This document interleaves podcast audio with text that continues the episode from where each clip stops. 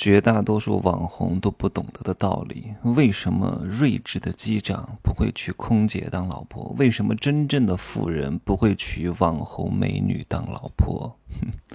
好好听吧。没有事实，没有真相，只有认知，而认知才是无限接近真相背后的真相的唯一路径。Hello，大家好，我是真奇学长。现在很多人啊很焦虑啊，看到什么美女帅哥在这个什么短视频上面红了，跳跳舞就能赚点钱啊，觉得他们有几百万粉丝很牛逼很厉害，不要被这些障眼法啊迷惑住了双眼。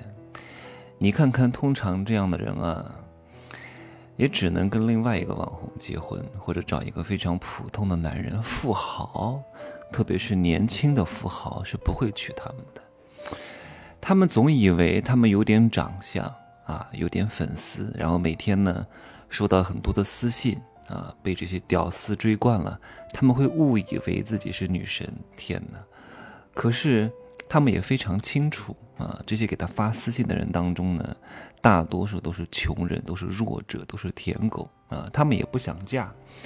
但是因为这种长期的追逐呢，会让他们觉得自己的身价很高，所以呢，他们也很想嫁给有钱人。哪怕有些网红，大多数网红哈，他还不像是我这种类型的哈，我一定会越来越值钱。大多数的都会越来越没钱，而且这个流量一旦过去之后，也就是一个普通人而已。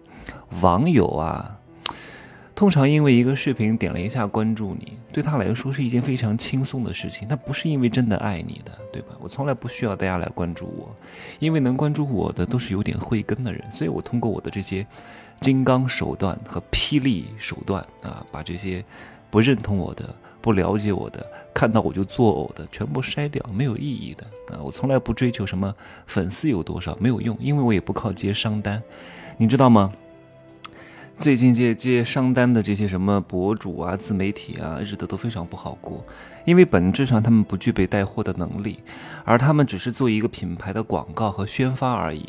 那在这些甲方有充足的预算的时候呢，可能会拨一点钱给到这些博主，因为你看哈，你们关注那个叫什么 B 站的这影视飓风啊，还有什么半佛仙人，说实话他们。没办法直接对接 C 端啊，他们只能通过拥有 C 端的流量之后呢，接一些 B 端的广告，但是他们不具备直接的转化功能，也只是给这个品牌起一个宣传功能而已，转化量是非常之低的。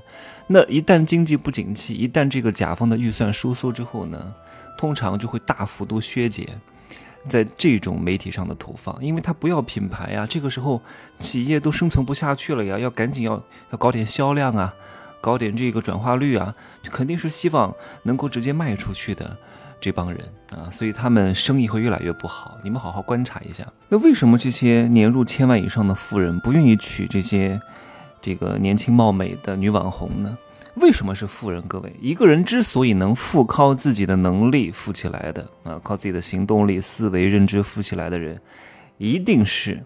认知维度非常之高啊，且思想的先进性决定了钱的先进性。他们都是从底层一步一步爬起来的，经历过人世间的各种悲欢离合、人情冷暖、刀口舔血啊，所以他们能够真正的成功，守住自己的财富。富人只要不乱来，一辈子都是富人。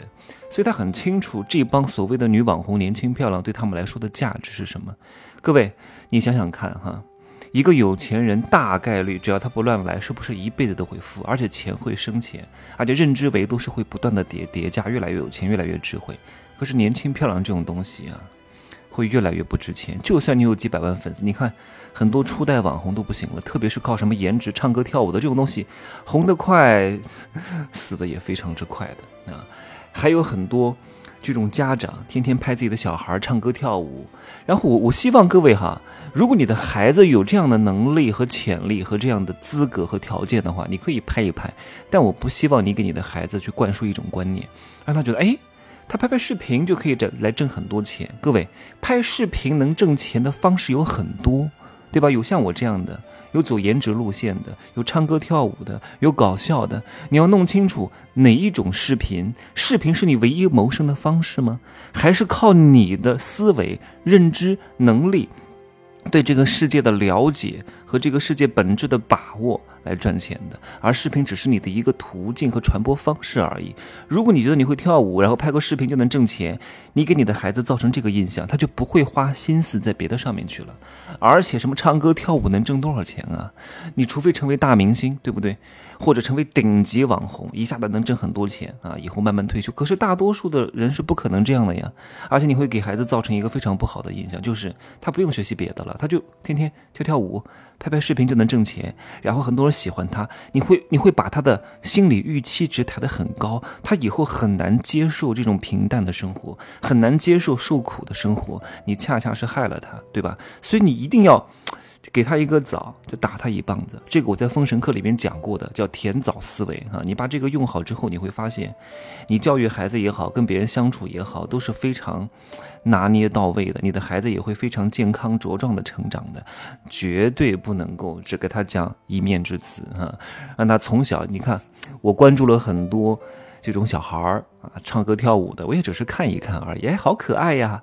可是他长大了，我不见得会是他的粉丝，有可能他长残了，有可能啊，他他跳的不好了，有可能新有新的人出来。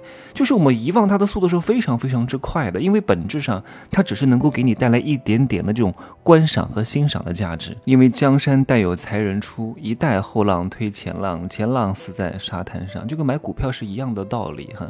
富人娶个美女怎么可能，对吧？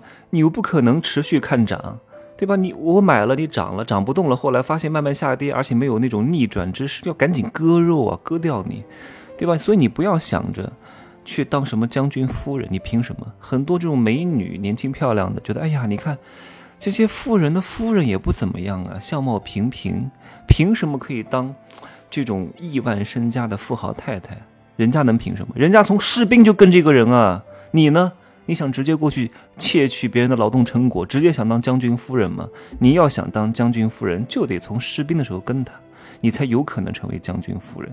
你这个，这个叫什么？成本不付出，你凭什么得到结果？对不对？你看，稍微有点智慧的机长就不会去空姐的，因为空姐除了漂亮，说实话也没有什么太大的作用啊，而且她的收入会有封顶。而且一旦年纪到了，他还不像国外很多老大妈去当空姐，在国内不行啊，可能年纪一到也当不到乘务长，那就转出去做地勤了呀。地勤也没有多少钱啊，所以稍微睿智一点的机长会去找另外一个具备升职潜力的女人，而不会去找空姐的。那只有那些确实也没有什么社交能力，也没有什么时间的机长，才有可能会去内部消化啊。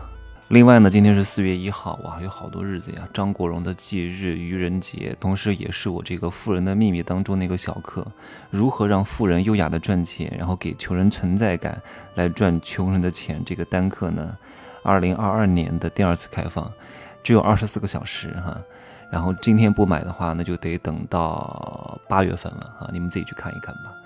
这个东西 挺好玩的哈，我笑别人看呃，我别人笑我太疯癫，我笑别人太傻，哔哔哔，就这样说吧啊，再见，祝各位当个傻子啊，在别人眼中的傻子特别好。